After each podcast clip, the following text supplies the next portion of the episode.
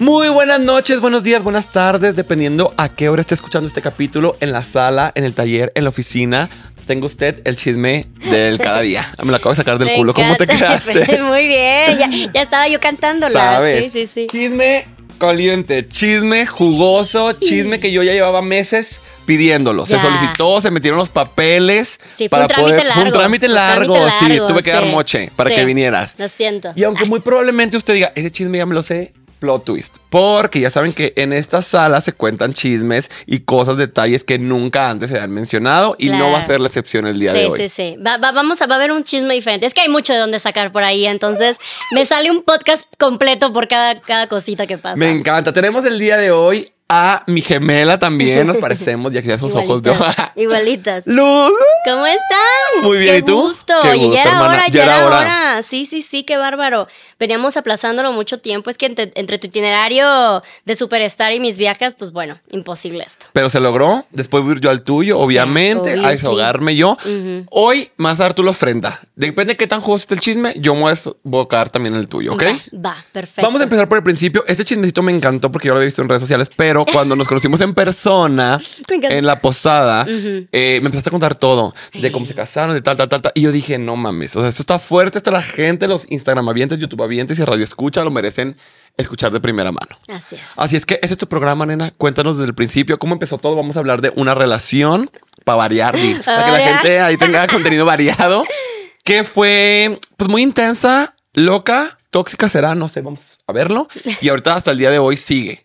En Me encanta la genuinidad con, con la inocencia con que tóxica no lo sé. Ay, Qué hermoso. Es que yo aquí vengo Qué a jugar a la tonta. Yo vengo a Ah, jugar a la tonta. Entonces, claro, claro. para que cuentes todo, yo no sé nada. Entonces Claro. siempre hay que ver cómo, cómo no sé qué. Entonces, ¿cómo se conocieron? Empecemos por ahí. ¿Y hace Bueno, cuánto? eh, nos conocimos en el 2019, ¿será? Sí, 2019. Yo había estado en unas granjas por tres meses y medio. Entonces yo estaba como que encerrada en una montaña por tres meses y medio. Yo quería bajar a desahogarme, chicas. Yo quería bajar a desahogarme, ya lo dije, andaba caliente. Entonces salgo y lo primero que veo es este chico en el hotel que hasta la fecha yo lo acepto. Para mí ha sido de los chicos más guapos con los que he estado. Ahorita me enseñó una foto y dije, "Mm, no es mi tipo mí no me gustan Cuando blancos. se arregla, bien. Mm, Cuando no se arregla, pues. No, también bien. está mono, mono. ¿Te tal gatas? Sí, dices, ah, Fiero se no va. está, fiero se no va. está. Ajá, hay que, de algo hay que agarrarnos. Y este, y dije de, güey, qué, qué, qué lindo, ¿no? Aquí, ya, este es, este es el indicado. Y me cayó muy bien, se me hizo como muy eh, inocente, como muy, este, de corazón, Genuino. ¿sabes? Muy, ajá. Y bueno, ya Spoiler alert. se me hizo. No es que era. Y bueno, ya el chiste es que ese día eh, había llegado una amiga que también era de México y se tenía, yo me iba ya a regresar. O sea, yo ya me estaba regresando. Yo ya tenía planes con otra persona en Puerto Vallarta. Íbamos a saltar de paracaídas y la chingada. ¿Con qué persona? Eh, con otro chico con el que Ah. iba yo a salir. Este, pero pues evidentemente ya no se hizo. Y eh, me dice mm, mi expareja así como que de qué van a hacer, oigan. Eh, dije, me voy a quedar con mi amiga una semana porque ya no sabe el inglés, en lo que le consigo un trabajo y ya de ahí yo ya me voy. Entonces él empezó a decir, tengo esta chamba y tengo esta otra y tengo así como que ofrecernos un montón de cosas y yo así como que, "Mm, no, no, no, no lo sé, Ricky. Y ya en eso en la noche nos dice de que, ok, les ofrezco 100 dólares por lavar mi carro. Y yo decía, bueno, Karen, mi amiga, le dije, güey, 100 dólares, vamos a lavar el carro, no hay, no hay pedo, porque pues estábamos como que súper este, de bajo presupuesto en ese momento. Y ya el chiste es que pasó por nosotras, nos dio los 100 dólares de primera mano, así de para que vean que no es mentira. Prepago. prepago. Nunca lavamos el carro y este y nunca nos volvimos a separar desde ese entonces. Entonces estuvimos como una semana todos juntos, pero de que bueno, como tres días primero todos juntos, pero de que no me tiraba el pedo así como que muy muy obvio ni yo a él, o sea, era como que los tres éramos amigos. Eh, pero se me hacía muy lindo, como que él romantizaba muchísimo todo. Y ya, en una de esas dije de, ya es momento de cerrar el trato. Ah, De consumar. Ay, me saltó la, la etiqueta. Te emocionaste. De consumar el amor. de consumar el amor. si tienen la entonces- oportunidad de andar con extranjeros, aprovechenla. Sí. Fíjate que no es mi primer novio extranjero. De hecho, creo que yo ya. ¿Y cómo te fue? Ya fue Exacto, por eso digo que desaprovechenla. Yo también, güey. Yo también tuve mis que veres porque Sí. trabajé en una agencia de extranjeros y, güey, fatal. Sí, o sea, no. las peores veces que me ha ido es con extranjeros. Sí, ya dije que, que, el- que la siguiente pareja tiene que ser mexicana. Porque sí. Eh, entonces, pues ya empezamos a andar. eh, tuvimos una primera red flag en ese momento, pero como que la vida era muy intensa eh, de todas las personas que estábamos ahí, estábamos eh, en algo como que muy intenso, estábamos, vaya, trabajando en granjas de cannabis, eh, ya para, para hacerlo ahí ilegal el asunto. Entonces estábamos como que viviendo la vida y íbamos, trabajábamos en granjas y luego nos íbamos de viaje, cada quien se regresaba a su país. Entonces como que íbamos en un plan de YOLO para todo. Entonces, eh, en una de esas, él regresa y empieza a gritarle a todos los que estaban, como que, porque éramos ya un grupo grande, a todos los que estaban en el cuarto de hotel, los corre, yo me voy con mi amiga y me quedo así como que de, güey, ¿qué pedo con este güey? Nos fuimos, ya mi amiga y yo nos juntamos con otro grupito ¿O de también te chicas. corrió a ti o nada más a ellos y A tú mí te no, asustaste? eh, güey, no me voy a quedar ahí, pues nos fuimos todos. Este, y ya como que nos íbamos a ir a acampar con mis amigas ahí a los parques de California y todo este show. Y eh, pues me empezó a marcar así de no, déjame explicarte, déjame verte, déjame eso, déjame lo otro. Y yo así como que, ay, bueno, está bien. Mal. Error. Error. Eh, bueno, y, y ya llega por mí y me dice así como de, no, yo quiero estar contigo, quiero entrar. Le digo, mira, es que la verdad es que yo ni siquiera me quiero quedar aquí, o sea, este no es mi sueño, yo quiero comprarme una van, empezar a hacer van life, viajar por el mundo y todo esto. Y él así de, pues yo también, voy contigo, voy con todo. Y en ese momento se despidió de todo, dejó todo lo que él estaba haciendo y se nos juntó.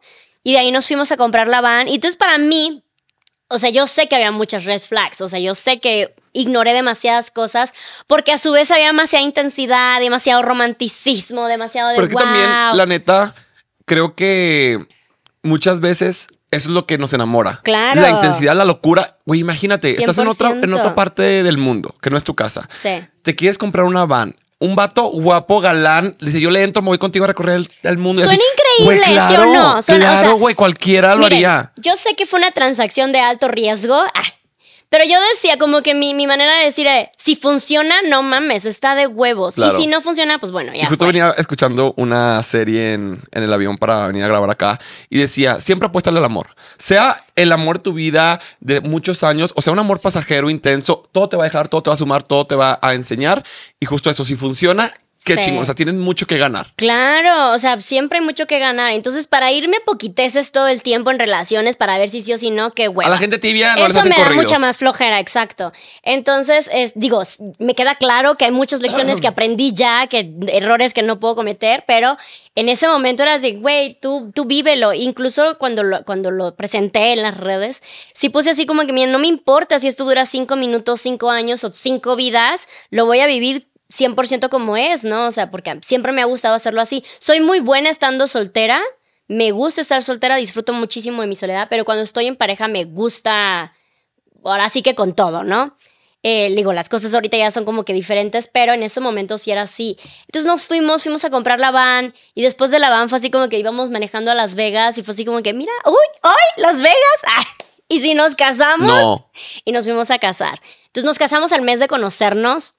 Eh, Porque si usted cree que usted se ha enculado rápido, te la, te la presento, con permiso. Yo estoy aquí. Me acuerdo que cuando anuncié que me había casado, alguien me contó la historia de una amiga de ella que dijo, ay, sí, mi amiga también se casó así con un desconocido y duraron dos años y que no sé qué. Y yo todavía lo vi así como, wow, historia de éxito, ¿no? O sea, Ah. dos años de haberse casado con un desconocido, pues es lo que te dura cualquier, o sea, otras O relaciones, sea, tú ¿no? sí pensabas que se podía acabar. Decías, ah, pues bueno, es una para relación mí, es que intensa para mí y todas las relaciones se pueden acabar. O sea, para mí todo, o sea, todo, porque se eso me es enchecó la boca. es que para mí eso es un o lo trabajas o lo trabajas, Ah, ¿no? 100%. Dar por hecho que porque yo empiezo una relación contigo significa que pase lo que pase que vamos a durar toda la vida, es por lo mismo que se empieza a descuidar, se empieza a maltratar o lo que sea. Entonces, para mí siempre va a estar la pauta de que se puede acabar. Si no se cuida, si no se mantiene, si no sé qué, se puede acabar. Entonces, Y cuando lo se acaba, lo en tienes claro. que dejar ir. También es súper importante porque después Claro. es eso. Idealizas tanto las relaciones que dices, obviamente es el amor de mi vida, tiene que durar para siempre hasta viejitos, como lo dijimos, pero ya no funciona, ya ni se quieren, ya ni se besan, ni cogen, ni se quieren, se frecuentan, es pura costumbre o miedo Sí. a estar solos y ahí están valiendo verga. Sí, entonces sí, como que para mí eso tenerlo consciente es bien importante, porque sí, como que uno dice es que yo lo escogí, yo lo hice sí, pero pues también la gente crece diferente, evoluciona diferente, piensa diferente y cambia de opinión y aléjate si ya eso ya no va contigo, ¿no? Y es muy importante eso que mencionas también. Me gusta complementar mucho porque esto de las relaciones me encanta, es un Dale, tema súper común. Que nunca va a ser la misma persona con la que te enamoraste. O sea, si tienes un novio de cinco años, te lo juro que no es la misma persona de la que te Sí. enamoraste con la que empezaste a andar. Entonces también, como las personas pueden crecer de diferentes caminos y cosas que les gustaban, que no te gustaban, y tú también, eh, puede ser que ya no seas la persona que... Totalmente. Claro. Claro, ¿no? Y eso es bien importante porque cuántas mujeres y hombres también se quedan en relaciones que ya no les dan porque sienten este compromiso de, pues es que ya dijimos que va a ser el amor de mi vida y tiene que durar toda la vida precisamente. Entonces yo lo tenía como que eso es algo que tengo muy en claro. Todas mis relaciones, así como pueden ser para todo el resto de mi vida, también pueden acabar. Si no las hago, o sea, si no las, eh, las cuido y las mantengo y mutuo y que sea mutuo, pues va, va, a terminar. ¿Y cuando te casaste le contaste a alguien, ya sea familia, amigos así, o dijiste chinga a su madre ya que lo ven en redes? Estuvo bien bonito. Mira, fíjate que es bien chistoso porque mamá lucha, mi mamá, siempre me dijo, es que el día que tú te cases es porque vas a encontrar un güey igual de intenso que tú, igual de loco y aventado que tú, y al mes se van a ir a casar. Te lo juro que eran palabras textuales que me decía mi mamá. Y justamente antes de que yo bajara de la montaña, le dije a mi mamá así de, mami, esta Navidad, porque ya llevaba muchos años yo soltera, esta Navidad te llego con yerno, te lo juro que esta Navidad sí llego en pareja, que no sé qué. Y ay, sí, lo decretemos y manifesté, ya sabes, mamá lucha emocionada porque la ilusión de los papás de que, tus, de que tus hijos estén en pareja, supuestamente. Y este, y como fue, o sea, nos casamos al mes, entonces yo nada más les dije de chicos, a mis mejores amigos, a mi familia, así, me voy a casar. Hice, creo que a nadie le sorprendió porque pues saben también cómo soy hice un grupo de Facebook y lo transmitimos en vivo. Entonces toda mi familia se reunió en casa de mi mamá para ver la boda en vivo y su familia se reunió en casa de su mamá para ver la boda en vivo. Entonces estuvo, estuvo chido porque a pesar de que nada más estábamos nosotros dos, sí compartimos ese momento con toda la familia. Y luego hicimos algo bien padre que siempre digo de se verá muy gacho si lo repito con otra pareja. Pero... Me encantó, me lo dijiste en la posada y justo se lo platicé a mi novio llegando. Le dije, ay, será, pero. increíble. Sí, güey, pero como yo soy bien mamador, no pudiese. O sea, yo quiero de que bueno, el chiste es que nosotros nos casamos esa vez en, la en Las Vegas. Fue. Yo llevaba mi vestido blanco, tu vestido si quieres, pero vestido blanco y él también todo guapetón y todo este show. Entonces la idea era que el año después planeáramos una boda grande para que fuera la boda oficial. Pero bueno, pandemia nos llegó, no pudimos hacer la boda grande. Entonces, para cuando ya cumplimos el año, hicimos como que otra mini boda, estilo playa y luego al siguiente año hicimos otra mini, o sea, como que fue así de, si no vamos a tener la boda grande, una vez en nuestra vida tengamos una mini boda cada año. Y se me hizo genial, porque sí nos pasaba de que, digo, nada más lo hicimos tres veces al final, pero cada, antes, no sé, era creo que en, en octubre. Entonces por ahí de septiembre era de, güey, hay que, hay que revivir la llama porque si no, no nos vamos a casar, porque si no, no sé, como si ya, que no hiciéramos la boda ese año significara que ya no andáramos, ¿no? Entonces era bien bonito sentir esa emoción, esa como que ilusión. Digo, eran bodas inventadas, no era de que estuviéramos firmando cosas de verdad. Y, y a mí que me encantan las fiestas temáticas era lo máximo, porque yo tuve mi boda fashionista, playera, eh, de pueblito mágico, y me hubiera ido de largo si así le siguiéramos. Entonces, la neta sí me gustó un chico, se verá muy mal, se verá muy mal si lo repito. No, pues porque la idea fue tuya y la esencia es tuya, lo que te gusta es tuyo, ¿sabes? Es como si alguien que se divorcia y se será muy mal que me vuelva a casar y ponga claro. de que música que me gusta, pues no. Sí. Sí, o sea, no sé si me quiera volver a casar, pero si lo quiero, eh, eso estaría chido. Como que, o sea, no, no, no sueño yo con la boda de 500 personas y cosas así. Lo siento. ¡Ah! No, válido. Pero. Justo esa es la boda. También es muy importante porque después me dicen, ¿viste que esa persona dijo que las bodas no sé qué? Güey, la boda es lo que tú y tu pareja quieran. No hay una regla, no hay nada. Si no tienes que estar por la iglesia, si no quieres tener ceremonia religiosa, si no quieres casar por el civil, si no quieres que bailen, si no quieres que. Lo que tú quieras. De hecho, creo que yo no haría ninguna, ninguna formalidad. O sea, más bien haría la fiesta. Sí, o sea, eso solo es una la boda, fiesta, lo que tú quieras. Vestida de blanco y párale de contar. Yo digo que de Eh, beige ya. De- Blanco, segura. ¿Segura? ¿Segura que blanco? bueno, un poquito de colorcito ahí Sí. ya. Y el chiste es que nos casamos y la verdad es que yo me enamoré muchísimo de una utopía de lo que podía ser esa relación, porque ese primer mes yo le decía, quiero viajar por el mundo, y él me decía, sí, yo también, quiero hacer Vine Life y podemos irnos con la van hasta Chiapas, sí, yo también. Oye, yo, yo era, yo, o sea, sigo siendo, pero yo era mochilera realmente 4x4 en ese momento, entonces era de que me enteré de un voluntariado donde siembras árboles en Australia, y él hacía, ah, cool, vamos, y yo no mames, a huevo, encontré el hombre de mi vida, porque también por mi estilo de vida y, y cómo es, todo empieza a ser como circunstancial. Por mi estilo de vida, mucha gente sí me venía diciendo, es que tú no, o sea, el amor no va a ser para ti porque, pues no quieres sentar cabeza, quieres estar viajando, este, sabes, eh, estás en un lugar y en otro porque antes viajaba muchísimo más. Entonces, pues bueno, no, no lo vas a encontrar. Entonces, encontrar a alguien que me dijera sí a todo eso era así como de, "Ah, encontré al amor de mi vida, o sea, encontré mi tal para cual, vamos a conquistar el mundo, imagínate todas las aventuras que vamos a vivir y que la chingada. Entonces, yo me creí eso y creí realmente que podíamos vivir eso, la van life, la vida en la montaña, todo, ¿no? Eh, y ya casados me empiezo a dar cuenta de que no, que poco a poco le decía de yo, vamos a este parque nacional y hagamos un senderismo. No, qué hueva. Y llegábamos a un lugar y del estacionamiento, pues él se quedaba dormido todo el día y a lo mucho nada más quería ir a, hacer, a patinar porque él hacía eh, skate, en patines de rueda. Y ya, pero no hacíamos de que vamos a la playa, vamos al picnic. A yo, a mí me encantan las actividades eh, o las citas con actividades, ¿no? O sea, de el gocha, el parque, el boliche, cosas así, me, me, gusta muchísimo. Y siempre le proponía yo cosas que hacer así como que no, qué hueva, qué hueva, qué hueva, qué hueva. Y así como de fuck, de, de ¿qué, qué, está pasando aquí, que no se supone que a todo jalabas. Eh, y cuando empezamos a viajar, igual empezó así como de no manches, acabamos de regresar de viaje, ya estás planeando otro. Y yo así pero yo te lo dije, o sea, yo te dije que eso era lo que me gustaba hacer, que aparte era lo que a mí me daba también eh, eh, eh, retribución económica y todo eso. Y siempre era de ya me cansé, ya me estresé, ya me dio ansiedad y todo esto. Y como iba desde un principio, porque así como yo le dije, él también me dijo cosas, ¿no? Él también me dijo, ¿sabes qué? yo tengo PTSD, yo tengo CTE, yo he tenido problemas con las adicciones y yo también seguramente dije, sí, yo a todo, ¿no? O sea, yo también le entro, te entiendo, te comprendo y yo genuinamente creo que aquí hubo no tanto un problema de comunicación, porque sí nos, nos dijimos ambos todo, sino que creo que ninguno de los dos entendía la magnitud de lo que el otro decía. Él nunca había viajado. Entonces, cuando yo decía, quiero viajar 24-7, él decía, pues sí, tus vacaciones de diciembre y ya, ¿no? Eso es, eso es viajar y punto. Y cuando él me decía, tengo problemas de adicción y desorden postraumático, yo decía de, bueno, no sé, algún día entra en depresión y yo lo abrazo y cosas así, ¿no? Entonces, cuando, empiezan, cuando empezamos los dos a ver qué significaba lo que el otro decía, ahí sí fuese como que un estir afloje de, no, a ver, espérate, no, no, esto no me gusta, no, yo no quiero eso. Y así nos las llevamos durante dos años. Que justo no es por jalar la greña, pero es para lo que sirve una relación de noviazgo ya más larga, porque ya hay. No, perdóname. No, pero es para la gente ahí en casita que sepa, güey. Sí. Porque justo todo lo romántico es increíble.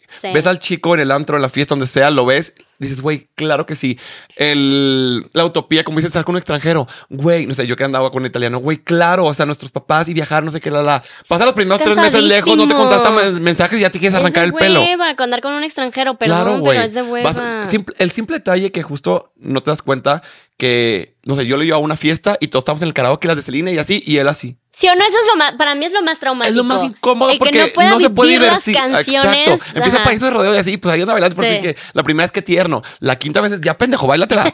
¿Sabes? O sea, son cosas tontas que obviamente no pueden más que el amor, pero son piedritas que le vas echando la mochila y que cuando pasa eso, lo cultural, ta, ta, ta, ta, ta, ta, la distancia, pues ya es muy difícil. Entonces sí es importante que usted en casita cuando va a tomar la decisión de querer estar con alguien para toda la vida, que conozca bien a esa persona. Nunca la terminas de conocer, obviamente, pero pues entre más tiempo, más la conoces. Claro, sí, no, y o sea, así como mi historia, pues no fue de éxito, sí he conocido, sí he, escuchado muchas, muchos casos de éxito. Por eso yo, yo fui muy clara en saber de que era una moneda al aire, era una transacción de alto riesgo. Yo dije, voy con todo. Y la neta, no me arrepiento. Aún así, todo lo que haya pasado después, yo digo, güey me casé como Luz se tenía que casar. O sea, eso pasó como a mí me tenía que pasar. Esa historia yo la cuento y digo de, güey, qué cool.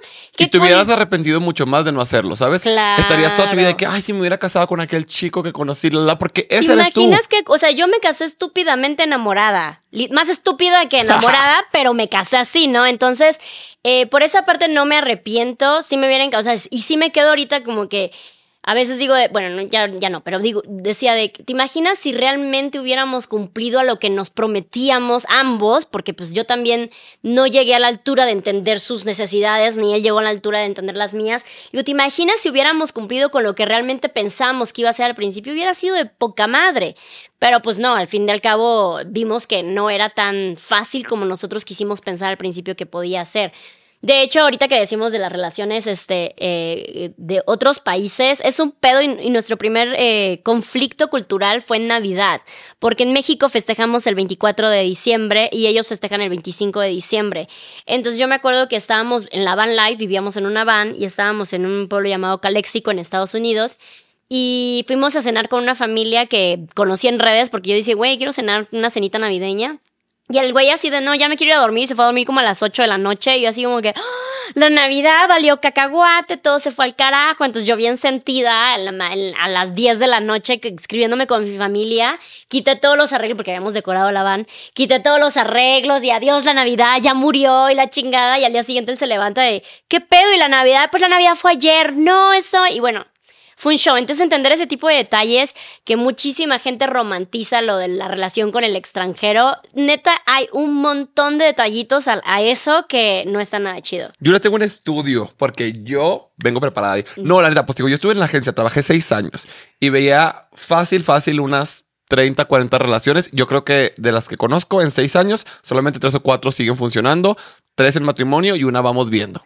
Pero obviamente fue súper difícil y es como el estar dispuesto a sacrificar todo por la relación. sí. No hay punto medio o que la otra persona sacrifique todo o tú Sí, siempre todo. uno va a tener que ceder su vida. Sí, porque su uno vida. se va a tener que mover de país, cambiar en, tal vez en, en todo caso, idiomas, culturas, tradiciones, etcétera. Entonces, son sacrificios grandes, ¿no? Y mucha gente también idealiza como el primer mundo, ¿sabes? De ando con un español, ando con un italiano, ando con un alemán, me voy allá, qué increíble, obviamente Mm. quiero. Y todo el mundo de que, wow, andas con un extranjero, qué padre. Sí, pero cuando estás allá y ¿A vas a las fiestas, no hables, no hablas el idioma, no tienes tu grupo de amigos, porque la, la verdad los amigos se van haciendo más como en la juventud de la universidad. Ya cuando te vas allá, trabajas todo el tiempo, conoces a la gente de tu oficina, sales y la gente es mucho más fría. No es como que, ay, ven a mi casa, ven a mis amigos, te abrazo y te Sí. consuelo porque no tienes tu Hasta caldito. laboralmente hablando es un pedo, porque Claro. dices, digo, a menos que te hayas casado con un multimillonario Claro. y la chingada, pero uno llega y es de que no, pues la migrante, ¿no? O sea, a ti no te vamos a. Aunque tengas todos los papeles Sí. en regla, no es tan fácil como que alguien de ese país. Y la gente allá es mucho más competitiva, mucho más preparada. Entonces te ven de, ay, porque voy a contratar a alguien de México cuando aquí en Alemania todos tienen maestría con es- esta Sí. universidad, ta, ta, ta, ta, tal. Sí, Entonces sí. políglotas sí, y la exacto. de- Y en la calle te tratan bien, pero ya laboralmente, pues sí, internamente es como, ay, no, se me hace que no, ¿sabes? Sí. sí, no, a mí no me gustó para nada vivir en Estados Unidos. Estuve ahí eh, cinco meses, dos ocasiones, porque no tenía yo la green card, digo, nunca la llegamos a sacar.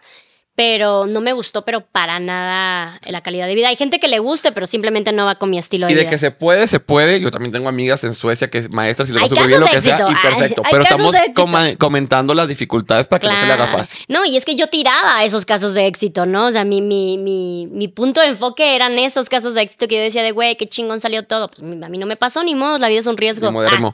Oye, ¿y cómo se fue como yendo para abajo? Bueno, em, cuando me empiezo a dar cuenta de las red flags, yo sí me tragué el culé de como él tiene eh, pues estos problemas de salud mental que yo debo de absorber, yo debo de apoyarlo, yo debo de cuidarlo, yo debo de aguantar, porque pues yo sí puedo eh, controlar mis emociones, yo sí puedo tener esta inteligencia emocional que pues él no, y etcétera. Y, y entonces yo donde digo hasta aquí es porque él cada que explotaba eh, iba por la vida, no, pues es que hashtag PTSD, hashtag adicción, o sea, tengo, tengo una razón por la cual explotar, ¿no? Y cuando yo le decía de, ok, pero entonces también ve a un psicólogo, a un psiquiatra, medícate lo que sea necesario para controlar estas cosas que tú no puedes controlar. Y decía, no, yo estoy bien, estoy a toda madre. Entonces era así como de, "Mm, esto lo empiezo a ver un poquito convenenciero, ¿no? Y eh, aquí vamos a un punto también importante cuando, cuando empezamos y por qué decidí casarme tan rápido. Porque cuando una vez alguien me preguntó, ¿cómo puedes confiar en eso? Le digo, yo fácil, confío en mí. Porque como que yo tenía muy en claro ciertos deal breaks que, que, que yo sé que a la primera va a ser un no. Yo no tolero que sean celosos posesi- posesivos. Yo no soy celosa posesiva, ¿no? Y soy muy libre, no, no en plan libertinaje, pero, soy muy libre con mi tiempo, con mis amistades. No ando pensando en malicia de que, ay, me lo quiero coger o alguien me quiere coger o algo por el estilo. Entonces, eso sí yo no lo tolero para nada. Que empiecen con que no te vistas así, no te... Para mí es un hasta aquí, ¿no? Y ese era el tipo de problemas que en relaciones pasadas había tenido y yo sabía que eh, terminar eso iba a ser muy fácil. Entonces, en el momento que yo a mí me tocara con esas situaciones o que la persona fuera ojo alegre, eh, ligándose, poniendo el cuerno, yo sabía que eso a mí con una mano en la cintura iba a decir que no. Pero esto me agarró de curva, o sea, yo no sabía cómo controlar esto porque te digo que a mí me, me agarró por el lado de es que yo tengo que ayudarlo, yo tengo que entenderlo, ¿no? Sí, Tengo es que una línea muy delgada el hecho de no me está haciendo nada malo, es una enfermedad, exacto. pero hasta donde yo soy la responsable, porque también esa es otra cosa. Si bien estamos para apoyar a nuestra pareja y creo que eso es súper importante decirlo, pero tampoco podemos cargar Sí. con todos sus problemas porque ni estamos preparados ni para ayudar ni para sostenerlo nosotros mismos. Sí. Empezando por ahí. Luego, eso entra la parte de la conveniencia que dice, pues sí, en las malas soy la víctima, pero en las buenas estoy bien y no quiero ayuda, pues también es como, ¿hasta dónde? ¿Sabes? Sí, no, y de verdad que a mí me sacó de sorpresa porque siento que en todos los otros lados donde pensamos que son las red flags como muy obvias en una relación, yo ya estaba como que muy segura de mí misma y yo no voy a aguantar estas chingaderas. Pero esto de verdad fue para mí así como, ¿cómo manejo esto? Nunca había sabido yo que, que o sea, lo siento, pero en México al menos no se hablaba tanto de la salud mental como, como ahora, por lo menos eh, post pandemia. Entonces, problemas de adicciones o problemas, o sea, de adicciones que ya pasaron la, el área de recovery, porque era muy diferente que, ay, es adicto ahorita, pues no, qué huevo, que no sé qué. Ya lo superó, está trabajando, por eso todos merecemos segunda oportunidad, etcétera, etcétera, etcétera. Entonces sí me sacó muchísimo de sorpresa el no sé qué pedo y no quiero ser yo la culera de decir, ay, no, sabes que siempre no puedo con tu enfermedad, no puedo con tu salud mental. Pero llegó un momento que empezó a afectar la mía. Y empezó a afectar la mía ya teniendo una hija. Entonces ya teniendo una tercera, ya era así como que, no, pues si tu salud mental está jodida y la mía también, la pobre se la va a llevar la chingada. Y ahí fue donde yo dije, no, pues hasta aquí. Pero sí hubieron demasiados desplantes que, que yo trataba de justificar incluso de, pues es que él no puede controlar sus emociones, es que él no, él no tiene esta limitación para saber si eso está bien, si eso está mal, ay, perdón. Entonces ya me, ya me encontraba yo excusándolo todo el tiempo o, incluso diciéndole a mis amigos o a familiares de no vayas a hacer esto porque eso lo puede alterar, ¿sabes? Entonces ya en todos lados yo iba así, de que en cualquier momento mi bombita se va a detonar, ¿no? Y yo iba caminando con una bombita a todos lados. Entonces estaba yo así de, ay, por favor, que eso no lo moleste. Que... Entonces era bien, bien loco porque yo sabía que yo podía salir desnuda a la calle sin ningún problema, porque eso sí lo voy a reconocer siempre. Él no era nada celoso, no era nada posesivo en ese aspecto. Él no era nada ojo alegre, yo lo podía mandar a un table sin ningún problema. O sea, entonces por esas partes yo estaba muy tranquila, pero el día al día yo ya iba con una bombita de tiempo de no sé qué lo vaya a hacer explotar. Y explotar, explotar, de me empiezo a golpear la cabeza y empiezo a decir que me voy a matar y cosas así. Entonces yo ya era así como de, chin, entonces se vuelve injusto, ¿no? Era así como de, cabrón. Y ya no es felicidad. Ajá, de que tú me hiciste algo a mí, entonces yo empiezo a reaccionar, entonces tú reaccionas así y así como que, ahora yo te tengo que consolar. Digo, no se, no se vale, ¿no? Y, y, eso pasó ya después de nuestra relación, o sea, después de que yo ya decido poner un alto en la relación, todo se volvió en, hay que ponerle atención a él, hay que pensar en él, ay, pobrecito de él. Y era así como de cabrón, yo fui la que se quedó sola con una hija y todo esto. Y la gente incluso me decía de, pues es que Luz entiende que está reiniciando su vida. Qué chingón, yo no tuve esa opción. A mí no me dieron la opción de reiniciar mi vida. No fue así como, hijita, ahorita te atiendo, déjame, lidio yo con mis emociones y al ratito te doy de comer en siete meses o a ver cuándo se me antoje, ¿no? Entonces sí fue, eh, se empezó a volver como muy injusto toda esta parte de la separación. Pero a ver, antes de eso, cuando te embarazas, ¿en qué punto fue? Ya llevábamos como unos nueve, diez meses casados. Ok, y hasta ahí todavía va bien. Como que uno que otro jalón de greña, pero. O cuando teníamos los jalones de greña, te digo que yo justificaba todo de que es la salud mental. O sabes qué me creía yo también. Yo decía, si pasamos y logramos superar estos, no sé, dos años malos de estir y afloje y estirar hasta que por fin encontremos pues no sé, de gente que luego te empieza a creer todas estas historias de éxito también de, sí, mi esposo también era un alcohólico y luego ya dejó de beber y todo precioso, después de cinco años dejó de beber. Entonces yo decía de, bueno, vamos a, darle como que un tiempo de caducidad y si logramos superar todo esto y, para un, resto de la vida, pues sigue siendo un buen trato, ¿no? Como que dos años de estilo y afloje para el resto de la vida. Es lo que te iba a decir, súper bien, pero luego estos cinco años qué? Claro, no, y te empiezas tú a creer esas historias, ¿no? Entonces por eso yo dije dos años, o sea, yo tenía muy claro voy a darme dos años a que esto realmente eh, se encuentre solución, ya sea por terapia, ya sea por psiquiatra, ya sea porque mágicamente un día amaneció y ya no tuvimos estos pedos, porque sabía que pedos todas las relaciones tienen, ¿no? Pero esos niveles, yo decía de que el día que mañana ya sepamos cómo manejar sus emociones y las mías, o lo que él quiere con lo que yo quiero, porque yo lo he dicho incluso, amor no fue el problema, ¿no? Sino que estas actividades, este tipo de reacciones entonces yo decía, igual y, igual y este, sí se va a lograr, ¿no? Entonces decidimos empezar a embarazarnos. Él quería que fuéramos papás desde un principio y yo decía que no, no mames, no estamos listos, no tenemos la estabilidad, bla, bla, bla. Llegó un punto en donde ya nos empezó a ir bien. Empezó, a mí me empezó a ir bien, a él empezó a ir bien, em, eh, nos fuimos a vivir a Tijuana, él trabajaba en el Navy de San Diego, yo trabajaba en Tijuana dando talleres. Eh, entonces ahí fue donde yo dije, creo que ya nos podemos embarazar. Entonces fue un proceso muy rápido. O sea, creo que cuando yo dije creo que ya nos podemos embarazar, ya tendría yo una semana embarazada, no lo sé.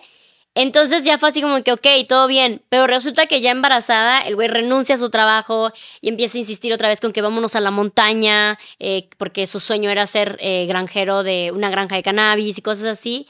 Entonces fue así como que chingada madre, otra vez me, me vuelvo a meter un segundo amarre. Y, este, fue así como que, ok, está bien. Y dejé todo y me fui a la montaña. Aún embarazada. Ya embarazada. Cerré las redes, todo. Entonces yo llegué a la montaña ya con él. Llegué como por ahí de los cinco meses, luego regresé. eh, por las últimas, porque no me podía quedar más tiempo. Y ya luego me fui cuando yo tendría como siete, ocho meses de embarazo y ya fue que Gaia nació allá y todo. Pero vivimos en una situación muy precaria. Entonces volvemos a lo mismo de que para mí sí creo, o sea, yo no espero casarme con el güey más exitoso y en la punta. O sea, yo no tengo ningún problema con casarme, güey, que con el, con el que está empezando, siempre y cuando tenga ese ánimo de la vida, de tengo sueños y lucho por ellos y yo a huevo, yo te ayudo y así vamos creciendo, porque me queda claro por mi vida propia de que se puede lograr empezar de cero y llegar a un muy buen punto. Entonces yo estaba en ese momento de que sí, yo te apoyo, vamos a hacer lo que se tenga que hacer para que tú logres tus sueños y así alcancemos ese nivel que tú dices que podemos alcanzar, porque yo te creo, ¿no? Y creo en tus ambiciones y creo en el, tu trabajo duro y lo demás. Y cuando llegamos a la montaña, empezamos a vivir en una cabaña abandonada eh, de una comuna de los ochentas, llena de ratas y serpientes. Y yo no tengo ningún pedo con eso porque yo siempre fui mucho de aventura. Entonces, el pedo fue que pasó un mes, dos meses, tres meses, cinco meses y nada cambiaba. Y en vez de ver progreso, veía que nos estábamos estancando y estancando y metiendo en un hoyo más cabrón. Entonces ya vivíamos nada más del food stamps, de, los cupones de despensa, o de que llegó un momento que me llevó para eh, ponernos como homeless dentro de lo que es el, no sé si, algo de seguro o algo así, que, que tú declaras que eres un homeless, que vives en la calle, entonces te empiezan a dar como más ayuda. Y eh, por COVID en Estados Unidos les estaban dando como que creo que 500 dólares a, los de Estados Unidos. Qué chingón. Se antojérrimo. Qué chingón. 10 bolas mexicanas, no mames, un recién graduado del TEC. Exacto. Entonces vivíamos como que de esos 500 dólares y de los food stamps. Pero yo nunca vi que se hiciera algo de ese dinero, ¿sabes? O sea, eh, todo se iba en más eh, mota, porque él juraba que la mota era su medicina, y yo también quería como que, ok, está bien, no hay pedo. Eh, luego empezó a beber otra vez, entonces lo gastaba también en alcohol. Y luego llegaba todos los días que se había comprado el equipo más mamón para seguir creciendo su mota. Cuando, güey, inviertes ya una vez que también tengas ganancias, ¿no? O sea, ya invertiste algo, espera ganancias, inviertes un poco más, no inviertes todo sin ver ganancias. Entonces nunca vimos nada, o sea, y, y lo vi, lo empecé a ver súper conformista con la situación y me empezó a decir eh, de que no, pues ya te tienes que quedar de ilegal. Y yo de, güey, no, que no que íbamos a sacar la green card, hacer las cosas bien, no era mi sueño. Alto ahí, perdóname, perdóname, yo sé que el chiste está buenísimo, perdón que te interrumpa, pero estamos nominados. Estamos nominados a los MTV Miau con el título Amo del podcast por este podcast de chismecito. Te serví los chismes de lujo. Ana Carelli, Princess Cotton, Navile, Erly, Lupita y a Lobos. Todos los chismes en este podcast. Así es que por favor, necesito todo tu apoyo para que vayas a votar. Te voy a poner el link en la descripción de este video y también va a aparecer en pantalla para que vayas a votar. Vota un chingo así hasta que se te canse el dedo. Ojo, si tú quieres ser de los afortunados exclusivos que pueden ver un video completamente nunca antes visto, secreto y exclusivo de mi canal, tienes que votar al menos 500 veces en los links que te voy a poner en la descripción de este video y el que aparece aquí en pantalla y mandarme una captura por mensaje directo en Instagram. Ojo, todas las personas que lo manden van a tener acceso a este capítulo nunca antes visto, que es el más fuerte, porque aparte cuento todos mis chismes. ¿Cuento con tu voto? Yo sé que sí. Pero si me voy a quedar aquí, me voy a quedar de manera legal, no me voy a quedar ilegal, ¿no? Sí, estoy enamorada, no pendeja. Exacto, digo, mínimo de una sí supe defenderme y fue y ya cuando me iba a quedar los seis meses fue así, me tengo que regresar a México, ya había nacido Gaia.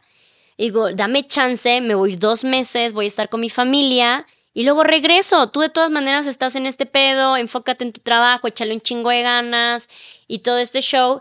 Y de ahí se empezó a ir al carajo y todos los días eran pleito y te voy a quitar a la niña y te voy a deportar y jamás vas a viajar y ella te va a odiar y yo te voy a odiar y no va a crecer con paz. Y era así como de, dude, nada más te estoy diciendo que me voy dos meses y regreso, porque aparte era una situación muy vulnerable para mí. Yo tenía psicosis posparto, eh, tuve un parto muy traumático, entonces yo necesitaba irme de la montaña un rato.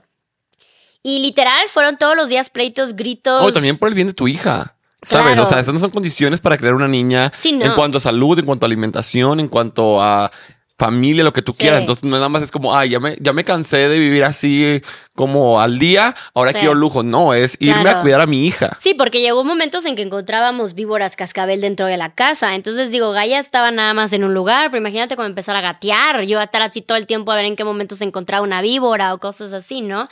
Entonces, si eran, hay niveles, digo, me encantaba la idea de la cabaña, en la montaña, en nuestro huerto y la chingada, pero no, no de esa manera. Eh, Y ya, entonces llegó un momento que me tuve que salir huyendo de la montaña, tomé un camión, me ayudó el vecino, me pagó el, el camión, fueron 22 horas de camión con mi bebé de 11 semanas. Llego a Tijuana, y en Tijuana me ayudan a tomar un vuelo, llego a Chiapas y bueno, ya como que empiezo yo a, A tranquilizar, de que, güey, salí de allí, no manches, ¿no? Y todos los días eran pleitos también, así de que por teléfono, de no, eres una culera y me abandonaste y que no sé qué. Yo, de güey, no es cierto, simplemente entendamos que si yo no estoy haciendo nada allá, porque tú estás trabajando todo el día en la granja, lo más eficiente es que yo, esté- yo esté aquí, donde tengo una tribu que me pueda apoyar con la bebé, mientras tú estás con mucho más este enfoque en tu, tra- en tu granja, ¿no? Es como que por estrategia. Y, creo que al mes dejó todo en la granja y me fue a seguir. Entonces fue así como de yo nunca te lo pedí y hasta la fecha sigue diciendo que por mí renunció a todo y que por mí dejó todo y yo digo, yo nunca te lo pedí, yo iba a regresar, no era necesario que hicieras eso, ¿no? Pero como que es- empecé a darme cuenta de ese saboteadero porque al principio me pasó que al, al principio él era de sueño grande y yo le decía, qué padre, qué padre que sueñe tan grande, yo veo, su ambición y, y siempre, no sé, teníamos un trabajito y llegaba al día siguiente a decir que no, que ya lo veían como el jefe o el dueño le había dado toda la confianza a él de ser como el, el gerente y la chingada. Yo así como que, wow, qué chingón, ¿no? Y ya luego me empecé a dar cuenta de, se me hace que delirias un poco, Sí, se me hace cabrón, que tiene ¿sabes? Así acá- de que no estoy viendo que lo que tú dices realmente esté pasando, porque por X o por Y siempre terminaba eh, despedido en muy malos términos con la gente con la que se hacía socios. O sea, entonces era así como de, güey, ya lo tuyo no es. Porque te digo, nuevamente yo creí esto de empezamos de cero, pero sé que vamos a crecer porque tú tienes muchas ambiciones, ¿no? Y ese ya es otro nivel en el amor, porque Sí. Ahorita todavía cuando no somos tan adultos, por así decirlo, porque después nos tocará, es como, bueno, que me sea fiel, que me hable bonito, que no me engañe, que no me pegue, que me suba a redes sociales y listo. que su red- Li, porque también ese es un, un tema de por las por cual las parejas como terminan y así, como de, ay, no le gusta que salga, no le gusta que me vista así, lo cual está, es importante también. Sí. Pero, güey, ¿en qué momento las personas empezamos a ver por el futuro? Claro. De dónde trabaja mi pareja, no por interés, sino por Sí. seguridad, porque de amor no se come. Sí. De amor no se paga la renta, de amor no se paga el hospital para tener hijos, la colegiatura, etcétera, etcétera. O el simple Sí. hecho de cuando platicas de que quieres tener hijos o no. Sí. Entonces es muy delicado el poder hablar con tu pareja tanto de los traumas, condiciones de salud. Yo cuando empecé con mi novio le dije, oye, yo tengo una placa en la cadera con tres clavos. ¿Qué pedo cuando esté viejito? ¿Te vas a fletar, cuidarme o no? Así de sencillo, güey. O hablar de, en mi casa hay, eh, pues, histórico de demencia, de Alzheimer, de diabetes, etcétera. Es importante comunicarlo porque, Sí. pues, a final de cuentas, sí que padre te aceptó a ti ahorita y estás bien hot ahorita, pero todo lo que va a pasar en un futuro, hasta dónde quieres llegar, cuáles son tus planes. Casi creo que como Sí. pinche oferta de trabajo, porque al final de cuentas necesario. es la persona con la que vas a estar toda tu vida. No tienes que ser millonario. Es estúpido esperar a alguien millonario porque, pues bueno, pues tú ofreces también lo mismo. Claro. Pero mínimo que tengan claro que sean trabajadoras las personas, porque sí después, sí, el amor, qué bonito, sí, qué chingón, Sí, la no, boda. esta idea del amor lo puede todo, no es cierto. No es cierto, ya una- lo puede todo cuando tienes 20 años y no Sí. necesitas pensar en No renta y mantener renta, familia, ¿no? Pero sí, ya llegó un momento que dije de, güey, no quiero esto para toda mi vida, no me espero en estas condiciones para toda mi vida. Y es bien complicado lo que dices porque yo como madre soltera ahora, la gente piensa que yo voy buscando por ahí al millonario ricachón que se encarga. Yo no necesito eso, para millonarios puedo ser yo. O sea, yo puedo ser la, la millonaria de la relación, no tengo ningún pedo. Pero ya me tocó ser la que se encargaba de proveer todo en una relación y tampoco está chido, ¿no? Yo busco a alguien que por lo menos esté a la par que yo. Entonces, si empiezo a ver esto con él, yo me regreso a México eh, y dije, de ya vi que este güey nomás no la arma, me va a tocar a mí remar este pedo, ¿no? Y empiezo a volver a las redes, me empieza a ir bien en las redes. Ya fue que le digo, mira, vamos una vez más. Yo me encargo de, este pedo, o sea, eh, te, te doy un camino a ti también, porque no es como que tú te encargo y tú vete a hacerte las uñas nada más, sino que vas a echarle también ganas junto conmigo, pero por lo menos yo ya sé que por lo menos una renta nos puedo dar, porque allá ni siquiera podía ir a pagar una renta porque tenía deudas de créditos, no sé qué.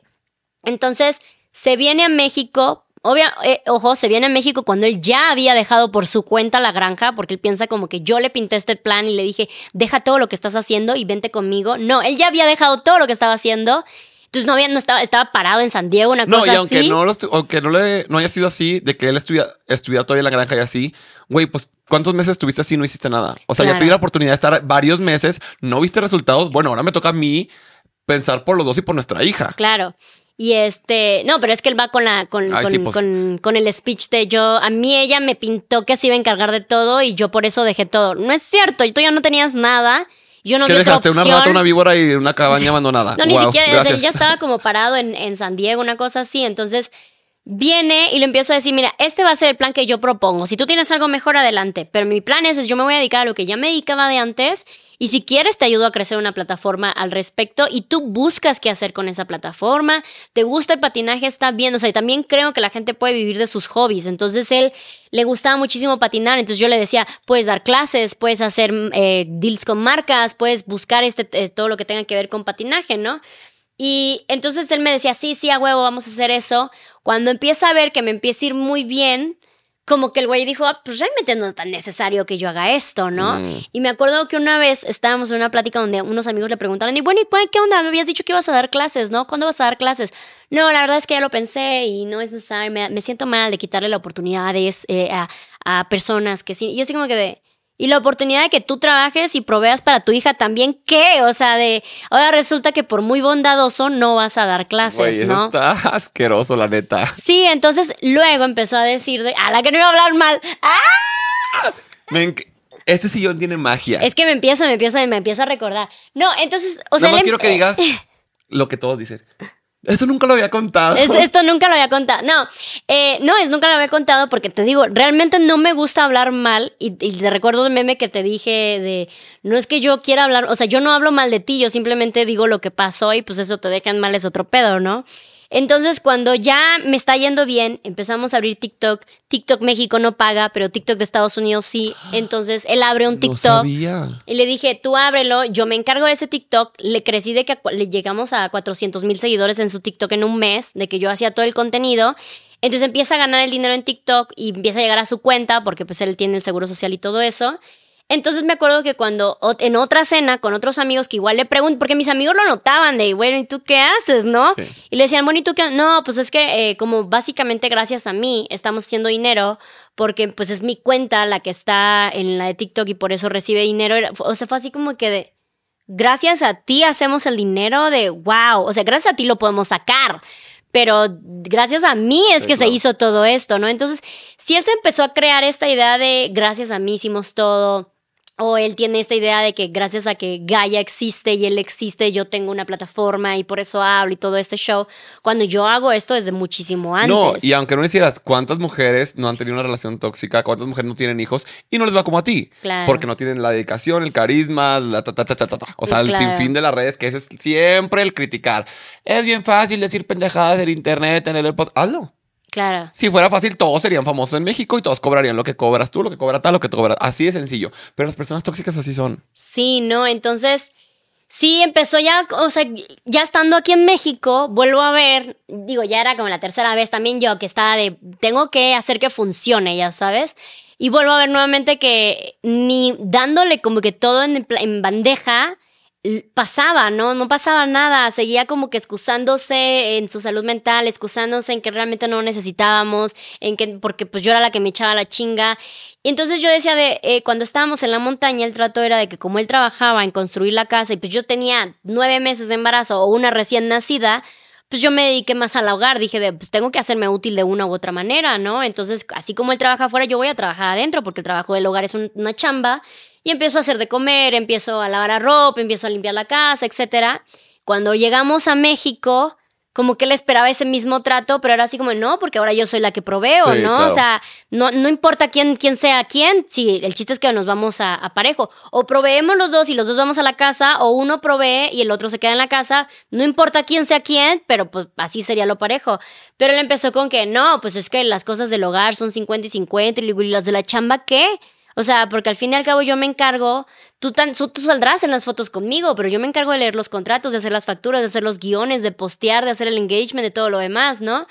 Entonces me, me empiezo a dar cuenta de que era un hijo más.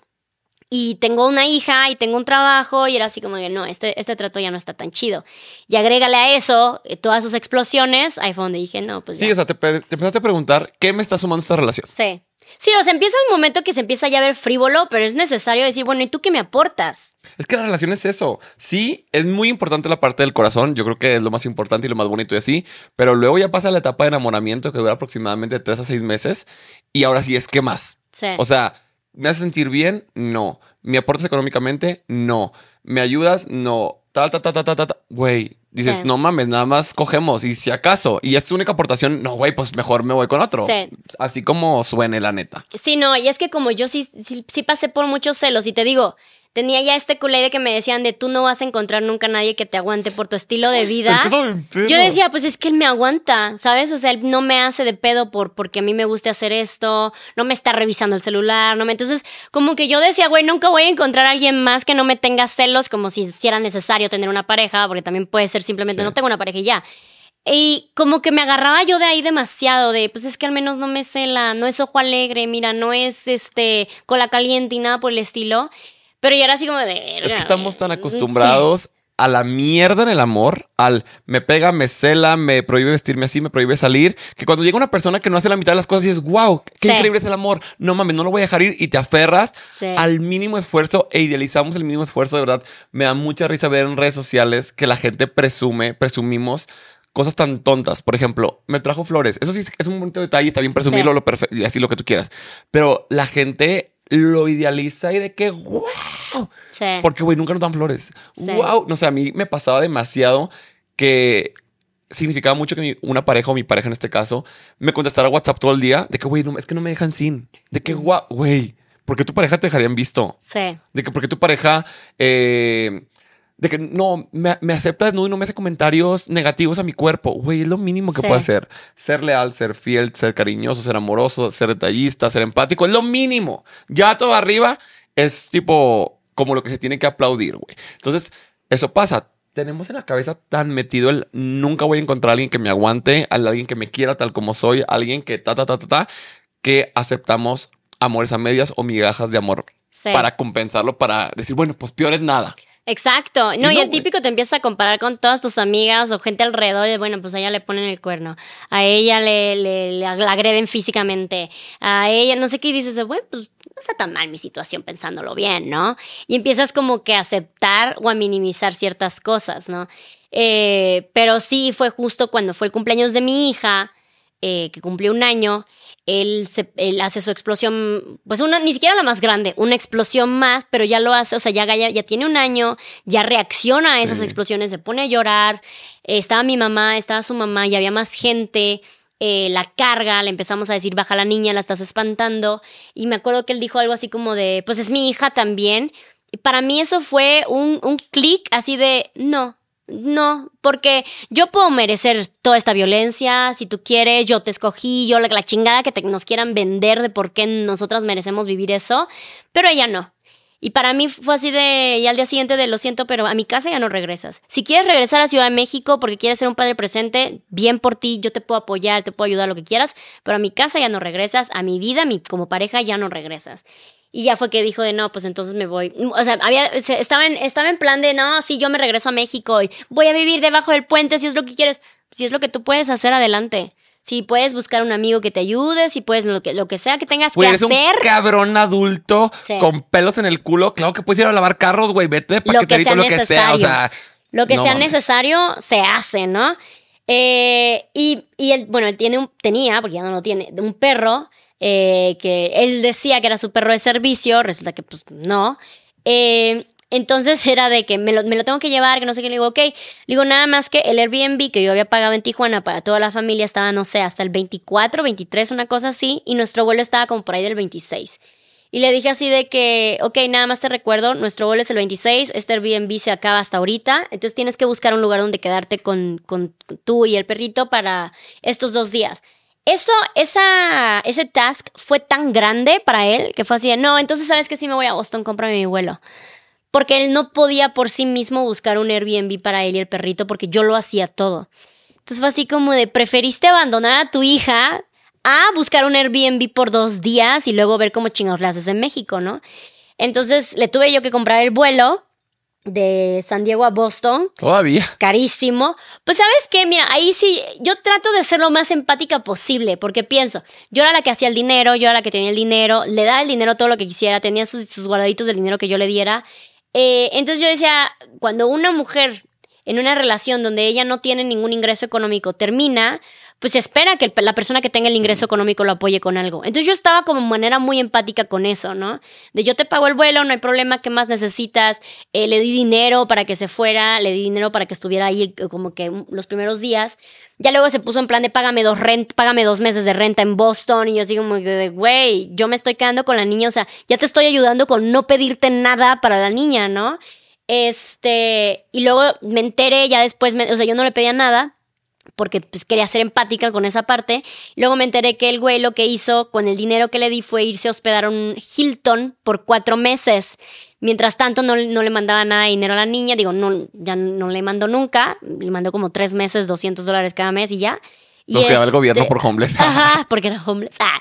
Y este, y vivía en el Hilton por cuatro meses. Entonces ahí fue donde dije que, güey, este cabrón nada más está eh, abusando, Chupando, ¿no? pues. Está abusando de toda la situación, porque pues a mí me pintaba con que es que no puedo, es muy difícil y todo. Pero, güey, el que quiere, no manches, si yo necesito dormir en la calle y no comer para que mi hija coma, lo hago.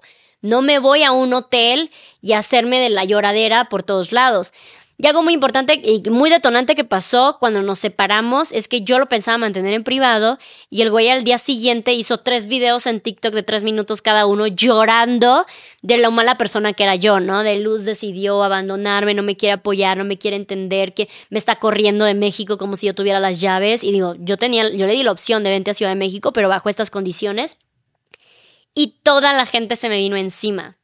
Entonces. Cuando una persona tóxica ya no te puede manipular, va a intentar manipular a todos los demás para que te vean como la mala persona. Y lo hizo. Lo hizo por mucho tiempo porque yo no quería hablar. O sea, yo era así como de que yo no necesito. eh, y, y discúlpenme si esto lo van a ver como eh, bolita a otras personas. Yo no necesito hablar de él para crear contenido. Yo no necesito hablar de mi relación para seguir siendo relevante, ¿sabes? Y antes de que digan, entonces, ¿por qué lo estás haciendo? Porque yo se lo pedí, número uno. número dos, para que tú aprendas un mensaje y entiendas la toxicidad que puede haber en una relación y abras los ojos. Ya esta morra hace un vergo de cosas como nada más para que la encasillen en, ay, habló mal de su relación. En Sí. cambio, otros que andan gritando ahí en congresos que tienen secuestrada a su hija. Ay, se me salió decirlo, pero ahorita llegaremos a eso. Le voy a caer bien mal y ni modo. Y este, y bueno, y no lo hice, por siete meses no lo hice, no dije ni pío, o sea, la gente me escribía y yo, ay, qué bonito, y, me decían, qué bonito, habla con su hijo, así como que de, güey, si lo puedo dejar en bien, está bien, y hasta decía de, güey, para mí un divorcio no es guerra, eh, yo siempre le voy a desear lo mejor, porque como madre que soy le voy a desear lo mejor a mi hija, y eso significa que tengo una buena relación con su papá, shalala, shalala, shalala.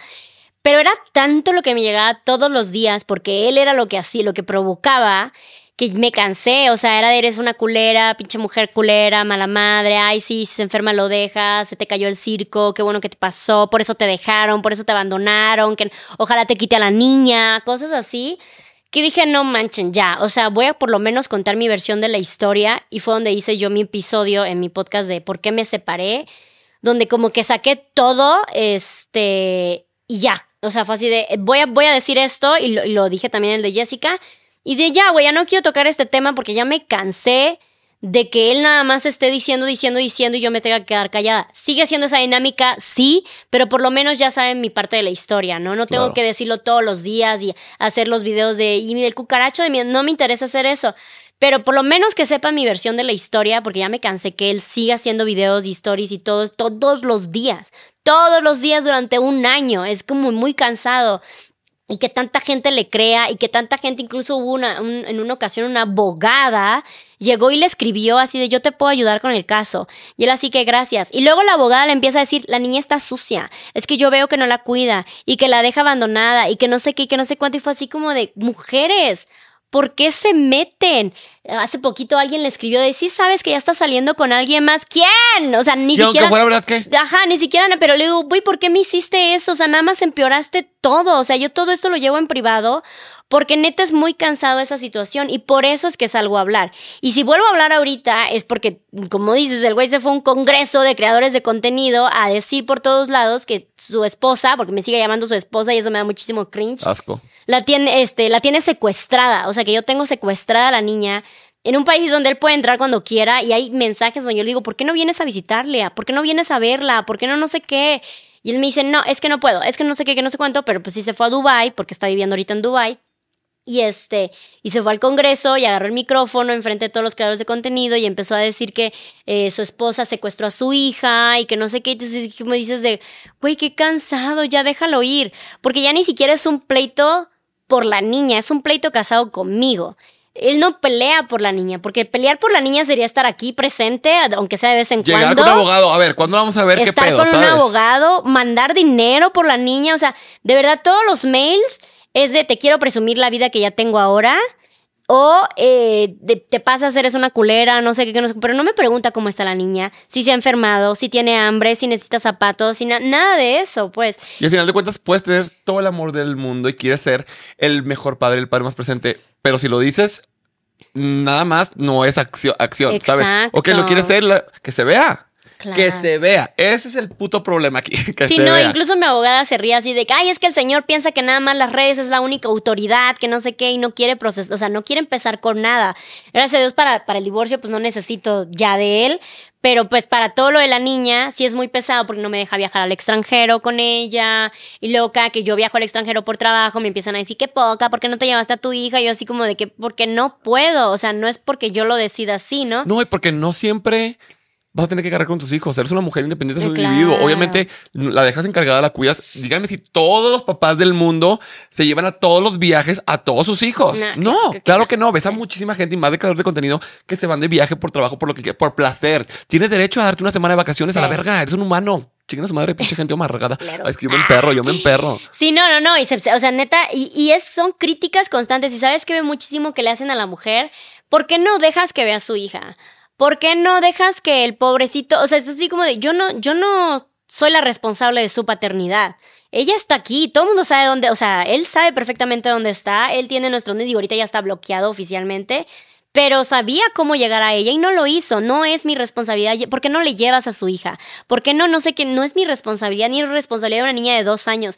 Incluso en un momento él me dijo así de, bueno, pues ya que Gaia quiera buscarme, yo aquí estaré.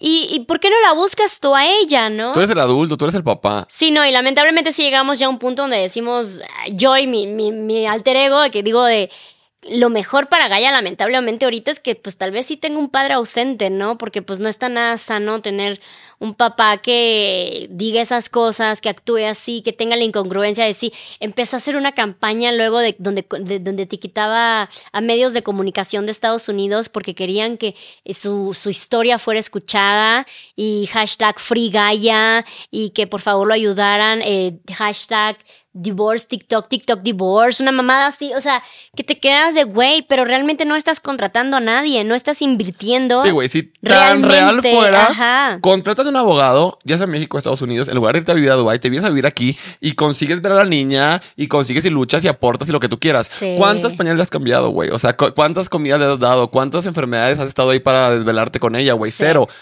Entonces, ¿qué te da derecho de ser papá? Sí, no, no, no. Y luego las exigencias, porque ya en un momento eh, empezó a decir que él no necesitaba mandar dinero, porque pues como Gaia tiene su cara, porque mucha gente se encarga de recordarme todo el tiempo que Gaia es igualita a su papá. Lo es, ya lo hablamos, es guapo, no me, no me, no me molesta. Entonces sí es como que el güey empezó a decir, yo no necesito mandar dinero, porque gracias a que mi hija tiene mi cara y ella monetiza con mi hija, pues ya, ahí está mi child support. Ay, sí, don verga. Entonces fue así como de que, güey, eso no tiene sentido, ¿sabes? Y cuando empecé a decir, porque me dice, eh, pues es que Gaia no, no te gasta nada, todo es gratis. Le digo, no es cierto, los pañales no son gratis, o sea, cuando usaba los de tela, la comida no es gratis, la renta no es gratis, mandar a lavar los pañales de tela cuesta. Ay, pues lávalos a mano, haz tú de comer, ¿para qué contratas niñeras? Así como de que, ok, en tu cabeza yo debo estar 24/7, que lo he hecho, con mi hija, haciendo de comer, lavando los pañales a mano, pero también trabajando y manteniendo la casa y todo lo demás para que tú estés bien. O sea, ya no tiene sentido, ya lo que tú estás pidiendo no tiene sentido. no, No, y es muy fácil exigir, pero bueno, ¿qué haces tú? Claro. Jalo que me exijas Sí. cuando hagas la mitad de lo que yo hago. Sí, sí, sí. No, y dice que no lo hace porque pues Gaia no está con él, ¿no? Entonces es como de, pues tampoco la estás peleando de verdad. Entonces no estás secuestrada. sí. porque no está contigo, entonces tampoco como aporto, ah, entonces ya te liberaste la mano, entonces no tienes derecho alguno. Sí. No, Ay, y es bien injusto. y, ah, por lo que lo digo es, este, estas peleas del día con día, o sea, me pasan todos los días. Todos los días tengo un drama de este tipo. Y la gente como que se le olvida esto y aún así me, me dice cosas, o le va y le dice cosas, o lo alimenta, o se burla de mí, o cosas así, sin saber que yo fuera, porque luego piensan, porque tú publicas toda tu vida. No, no publicamos toda nuestra vida. Parte de la chamba es que tú pienses que publicamos toda nuestra vida. Y este, y, y afuera me pasan todo esto y yo me lo tengo que aguantar y es como que no quiero la guerra, de verdad trato de no buscar la guerra, pero llega un momento que uno se cansa. Sí, soy pacífica, no pendeja también, ¿sabes? Claro, Y claro. tampoco te vas a quedar callada y la gente nunca, nunca la vas a tener contenta. Es decir, quieren que cuides a tu hija, pero si subes videos cuidando a tu hija mirando el pañal, ay no, pinche falsa, quiere que pensemos que cuida a la niña, pero puro pedo, entonces si no lo subes, no la cuida. Güey, Sí. ¿por qué no te pones a pensar en tu vida? Claro. ¿Qué hay en tu casa? ¿Qué hay con tu pareja, con tu familia, con tu escuela, con tu trabajo? ¿Por qué no te pones a ver eso en lugar de una mujer que no conoces, que tu perra vida te fuma, en lugar de estar como tan pinche al pendiente de lo que hago o no hago?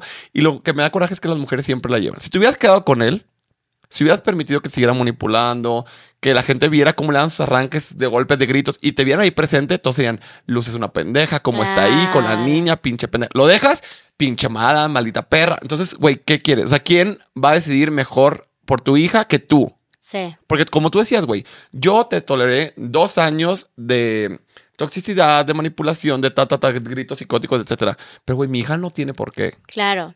No, y algo que yo también aclaro luego mucho en redes, porque luego lo quieren tomar como que, ay, si tú puedes, yo también. A mí también me costó un vergo. Yo también me salí de ahí cuatro veces y yo decía, sí, a huevo puedo, y luego me hablaban bonito y regresaba. Porque también eso pasa. O sea, yo sé que ahorita con el empoderamiento de las redes queremos pintar esto de a la primera red flag sales, amiga. Y ojalá fuera así, de verdad sería la utopía, sería lo ideal. Pero pasa que generalmente cuando la primera red flag es cuando más estúpidamente enamoradas estamos o cuando viene acompañado de florecitas y palabritas bonitas y la chingada y generalmente no vemos la primera red flag. Espero que sí lo hagan, pero también entender esta empatía cuesta un chingo salir de una relación violenta. Cuesta un verguero, pero yo siempre les digo, así como te cuesta quedarte, te va a costar salir, pero por lo menos saliendo te empiezas a sanar y empiezas a dejar todo esto atrás. Para mí, esta persona es completamente ya indiferente a mi vida. Lo que él hago no ya realmente no afecta a mi vida, afecta a la de Gaia sí, pero no mi vida. Y por eso nunca permití que aunque él, porque la intención de no dejar viajar a Gaia era que yo no viajara cuando sabe perfectamente que es mi pasión, mi hobby y mi trabajo. Yo dije de no, o sea, va a ma- manipular la vida de mi hija, pero no la mía. Entonces voy a buscar la manera de yo seguir haciendo lo mío sin que sus decisiones me afecten a mí. Entonces, sí es como que bien importante tener un poquito de empatía a todas las mujeres que están en este tipo de situaciones, las que todavía están adentro, las que ya están pensando salir, las que están planeando salir, las que ya salieron, las que ya salieron y regresaron, las que ya salieron y no volvieron, porque cuesta un chingo, de verdad. Ay, te quiero abrazar, güey. No. Es que sí es súper difícil y la gente, nada más por dedicarte a redes sociales, ya se cree jueza, ya se cree. Pero es lo que te digo, Claro. estoy en tu casa, o sea, están, no sé, de que, ay, sí, esta morra y tal, tal, tal, no sé, como han criticado a Tami Parra, como han criticado a.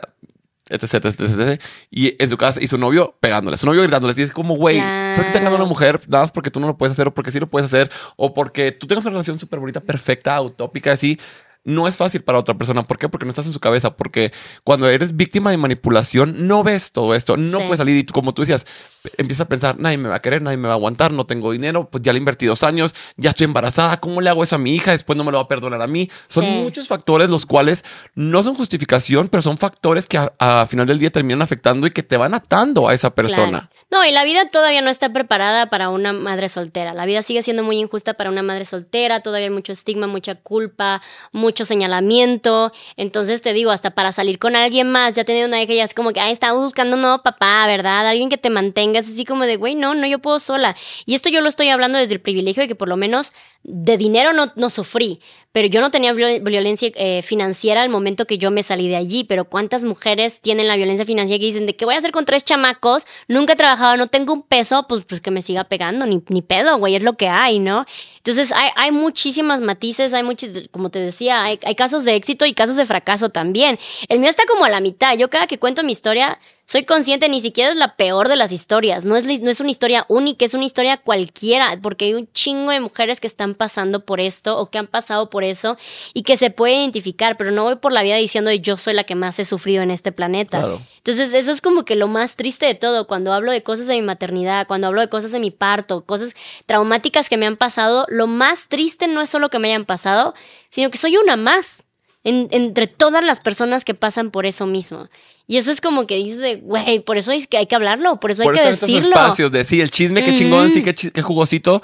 Pero, güey, también reflexionar y escuchar el mensaje, más que juzgar y decir, ay, pinche vato, pinche vieja, no es. Hacer introspección y decir, a ver, ¿dónde estoy parado yo? Claro. Mi relación, ¿cómo es? ¿Cómo va?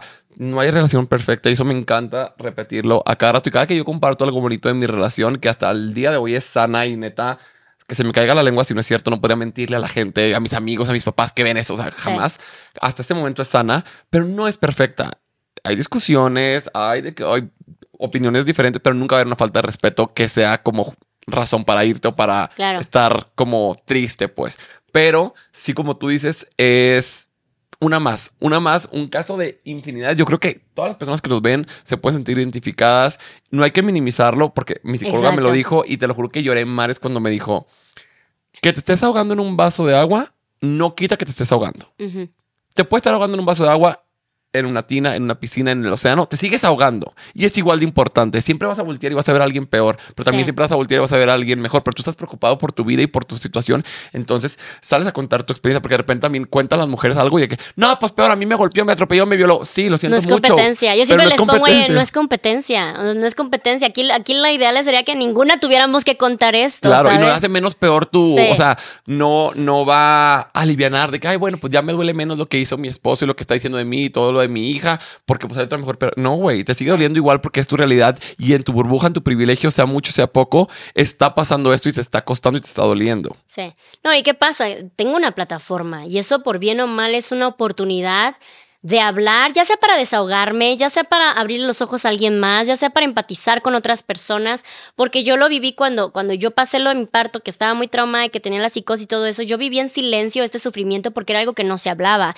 Y fue hasta que escuché a otra creadora de contenido diciéndolo que para mí fue así como que ah, no estoy loca, no estoy mal, y ahí fue donde eh, empecé a hacer el contenido de maternidad del diario, de esto es una maternidad real y hay veces que me van a ver agarrándome las greñas de ya no puedo con mi hija de dos años, me está desbordando van a haber días donde no mames, todo es miel sobre escuelas, mi vida es perfecta, porque eso es la maternidad, o sea, no solo la maternidad, es la vida, la vida es dual, ¿no? Entonces, las relaciones son así, las separaciones son así, todo el mundo me ve y dice, es que verte a ti tan seguro y tan exitoso y que saliste adelante me hace sentir mejor. He tenido mis malas rachas, he tenido muchos días de llanto, muchos días de frustración, eh, no los comparto todos, he compartido algunos, pero ha sido un proceso, no, no fue como me separé y me fui así. Sí, no es lineal. No, me, me fui así, o sea, neta, ha sido, algunas veces digo, qué chingón, y otras veces digo, puta madre, qué necesidad, pero eh, eso, es, eso es la realidad de las cosas. Lo más importante es que no se rindan. Y me gusta recordarlo todo el tiempo, no te rindas, porque sí se puede. No es fácil, no es sencillo, si no cualquiera lo haría y si no, pues la vida sería súper aburrida y sería como lineal y ya pues no no valorarías los tiempos felices porque todo sería felicidad y sería como a un momento más. Pero de verdad, no te rindas, concientízate que no te mereces que te traten mal, que te hablen mal, estar en un lugar donde no es feliz, porque una pareja no es un premio, una pareja no es como allá, no es una meta, un objetivo, ya estoy, ya tengo novio, ya cumplió con su objetivo y a partir de ahí que sea lo que Dios quiera. No, una pareja es una decisión y una pareja es un complemento y es un equipo. En el momento que alguien deja de remar para abajo del barco, sí. Porque si no, o se va a hundir o te vas a cansar. Y también entiende que ser solteras no es una enfermedad. O sea, no es necesario. hoy en día ya creo que es una absurdez el juzgar a alguien por estar soltera a la edad que sea. Claro, o sea, se entiende que el cuerpo hay necesidades y lo que sea, pero el estar en una relación no es una necesidad, no es, no es obligatorio y no por eso, porque yo lo yo, yo de verdad, yo creo que terminé en esa relación porque yo venía con esta idea de puta madre, voy a quedar sola, nadie me va a querer, nadie me va a aguantar, eh, ¿qué, ¿qué, onda con mi vida, que al primero que yo vi que me decía que sí a todo, porque lo, lo escuché en uno de tus podcasts, lo de love bombing, no sé, ajá este, que yo dije de aquí soy, lo logré, ya ven que sí me aman, o sea, sí soy amable, o sea, sí hay, sí hay personas que me pueden querer tal y como soy, y por eso me metí en una relación, y por eso luego terminé aguantando tanto, porque son cosas sistemáticas de, las, de, la, de la sociedad que nos vienen vendiendo, que muchas relaciones tóxicas eh, por X o por Y vienen de estas faltas que nos hacen creer que tenemos. De tú necesitas ser una pareja para ser alguien completo. Tú necesitas estar casada. Tú necesitas tener hijos. Tú necesitas que, que te compren cosas. Tú necesitas para, para comprobar con la vida, no contigo, con la vida que estás bien, que es que la estás rompiendo. A mí lo que me da coraje es que justo todos opinamos igual con todas las personas que hablo o en el medio donde me desenvuelvo, amigos, que todos están de acuerdo que no necesitas este, tener pareja para ser feliz, no necesitas tener hijos para ser feliz, no necesitas casarte para ser feliz, o sea, es como algo extra, muy bonito lo que tú quieras, pero luego sientes la presión interna como quiera. Entonces es como, güey, ya todos sabemos eso, podemos dejar de pinche fingir que todos queremos eso. Hay gente que no. Yo en mi caso sí lo quiero y si el día de mañana no se da, no me voy a morir, no voy a dejar de trabajar, no voy a dejar de viajar, no voy a dejar de coger, cagar, comer. O sea, Claro. no- es, una, es un como, pues, no sé, un escalón, pues, a la felicidad, pero no Sí. es el único y no es el más grande ni el más importante. Entonces, no se sientan presionados. Cada, cada quien tiene su felicidad. O sea, porque a mí también me pasaba que me comparaba mucho con mis amigas. Imagínate, Regio. De- o sea, en- de- del norte nos se casan a los 23 años Sí. graduados. Entonces, todas mis amigas a los 23 con anillo carísimo de 300 mil pesos y yo pagando una renta de 2.500 pesos que me sudaba así de que hasta la cola para poder pagarla. Y yo decía, madres, o sea, ¿qué pedo con esa felicidad? O sea, yo no estoy... Luego yo empecé a hacer otros, eh, otras metas, por ejemplo, compré departamentos, estoy en mi gira de comedia, podcast de los top, la, la, etc, etc. Y le aplauden más a X persona porque tuvo un bebé en lugar de yo que estoy haciendo todo solito. Sí. No hay comparación. Obviamente, no diciendo que lo mío es más o lo de ellos menos. No, ambos están cumpliendo sus metas y ambas cosas deben aplaudir, pero estamos tan encasillados en que la felicidad debe ser con otra persona, con otro tipo de, de- de metas, cuando no, güey. Y si tu felicidad es adoptar un perro, güey, es algo que se debe aplaudir. Si tu fe- felicidad es cortarte el pelo, si tu felicidad es conocer el mar, subirte un avión, ir a Europa, güey, eso se debe aplaudir. No solamente las cosas románticas y bonitas, que también, qué padre, también se aplaude, pero no es lo único. Sabes, cuando me casé justamente, nunca había recibido tantas felicitaciones y me acuerdo que hice un, pod- un podcast, no, hice un post en ese momento donde decía, el mejor día de mi vida y me quedé así de que, güey, es que yo hubiera deseado que me felicitaran igual cuando por fin me fui a Europa por mi cuenta, o cuando por fin saqué ese, ese, ese em, emprendimiento que tanto quería, o cuando salí de una relación. O sea, me hubiera gustado que también celebráramos estas cosas eh, al mismo nivel, ¿no? O sea, porque les puse incluso la analogía de la vida no es eh, un Monte Everest donde es el mejor día de tu vida, el amor de tu vida, el sueño de tu vida, que siempre es nada más como que una cosa que debe ser para el resto de tu vida y ya sino que es una cordillera. Y hay muchísimas cosas que es- en este momento es el mejor día de mi vida, pero también tengo como 50 mejores días de mi vida más o 50 sueños más que crecer y del día de mañana, ¿sabes qué? Ese no fue tan bueno, resulta que cambié y ahora tengo otro sueño. Entonces como que siento que este, ahora sí que lingüísticamente hablando nos limita muchísimo porque nos, nos muestran que siempre es una cosa. Para hacerlo como muy especial, sentimos que debe ser único y solo debe ser unitario, ¿no? Entonces... claro. Para que sea verdaderamente especial tiene que ser unitario, pero no. Puede ser seguir en especial aunque sean 100 cosas o 100 momentos o cosas diferentes. Sí, la neta, eh, creo que todo viene de acá y lo que nos intentan vender. Y también qué triste, o sea, también, por ejemplo, lo de las bodas, yo que me dedico a eso, de va a ser el día más especial de tu vida. Qué triste pensar así y ojo, yo sé que es algo muy, muy especial, pero imagínate solo pensar que el día más especial de tu vida ya pasó. Sí. ¿Con qué motivación y emoción Y por sigues? eso está la depresión post, posboda, Posparto, posparto, por todo, post, ¿sabes? ajá, posviaje. Idealizas todo de que, bueno, cuando ya conozca Europa y, y ya tal, tal, tal, ya voy a ser más feliz. No, güey, porque luego se acaba, todo se acaba. No, o sea, para bien y para mal, todo se acaba. Entonces, no hay que aferrarnos a que la felicidad son un escalón, una meta, un pico del monte. Es la felicidad.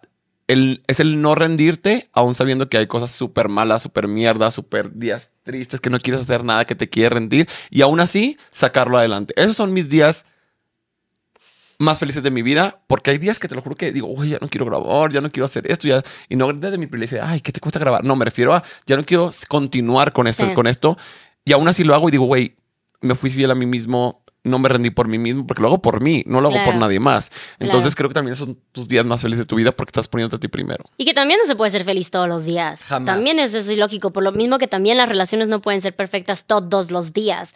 Porque si tú, no sé, estás pasando una mala racha con tu relación y de repente ves que otros están súper felices y dices, no mames, mi relación ya se fue al carajo, pues también no puede ser así. Todo es, hay días buenos, hay días malos, hay cosas buenas, hay cosas malas y bueno. Por eso nada es comparable. Nada, nada, nada. Y si usted no me cree, va a decir, ay, pues tú lo dices es tu privilegio. No, nada es comparable.